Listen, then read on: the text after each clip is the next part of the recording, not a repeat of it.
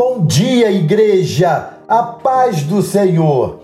Amados, na última terça-feira fiz a leitura do texto de Provérbios, capítulo 6, versos 16 a 19, e tecemos algumas considerações importantes para o nosso caminhar na sabedoria que vem do alto.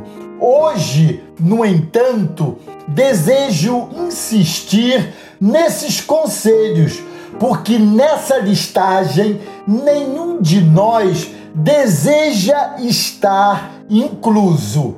Vamos ler juntos novamente essa listagem maligna. Seis coisas o Senhor Deus odeia, e uma sétima a sua alma detesta. Olhos cheios de orgulho, língua mentirosa, mãos que derramam sangue inocente, coração que faz planos perversos, pés que se apressam a fazer o mal, testemunha falsa que profere mentiras e o que semeia discórdia entre irmãos. O autor de Provérbios traz aqui uma revelação preciosa acerca de Deus. Ele fala daquilo que o Senhor odeia e que a sua alma abomina. A lista de sete itens é bem expressiva.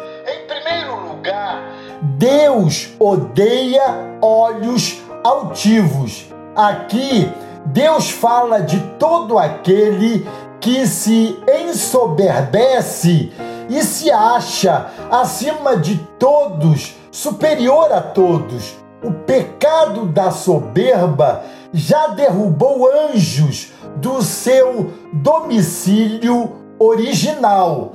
O que se dirá de homens inflados em seu orgulho? Que coisa séria! O texto continua falando do que o Senhor aborrece. Em segundo lugar, Deus fala da língua mentirosa e da testemunha falsa que profere mentiras. Essa obra da carne tem causado grandes danos a muitas vidas os que se acostumam a mentir o fazem mecanicamente até nas coisas mais corriqueiras. Quantos hoje, mesmo no meio cristão, fazem uso desse recurso para denegrir imagens e até mesmo para se autopromover espiritualmente? que o nosso falar seja sim, sim ou não, não. O que passar disso, como diz a palavra, vem do maligno. Em terceiro lugar, Deus fala de mãos que derramam sangue inocente e coração que trama, maquina pensamentos perversos.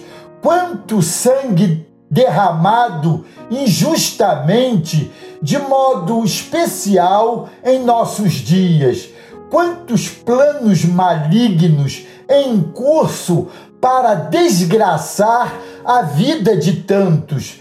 Basta abrirmos os jornais diários ou os noticiários das demais mídias para encontrarmos o resultado dessas ações malignas. E o pior é que em todas as áreas da sociedade podemos testemunhar coisas semelhantes.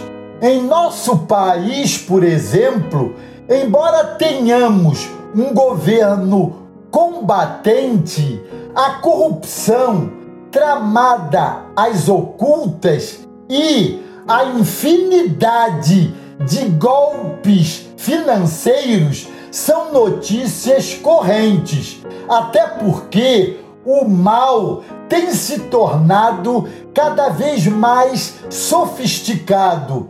O autor de Provérbios termina sua lista com a ação que o Senhor mais aborrece. Em quarto lugar, Deus abomina aquele que semeia contenda entre irmãos.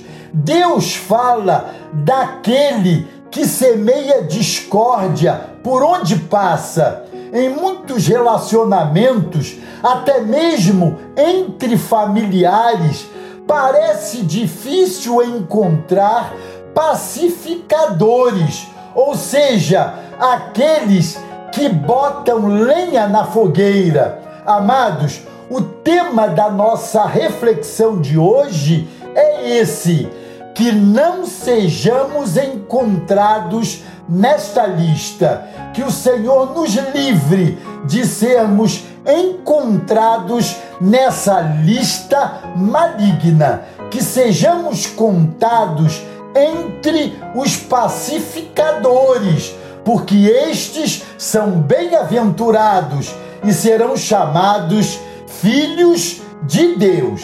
Amém? Glória a Deus. Deus os abençoe.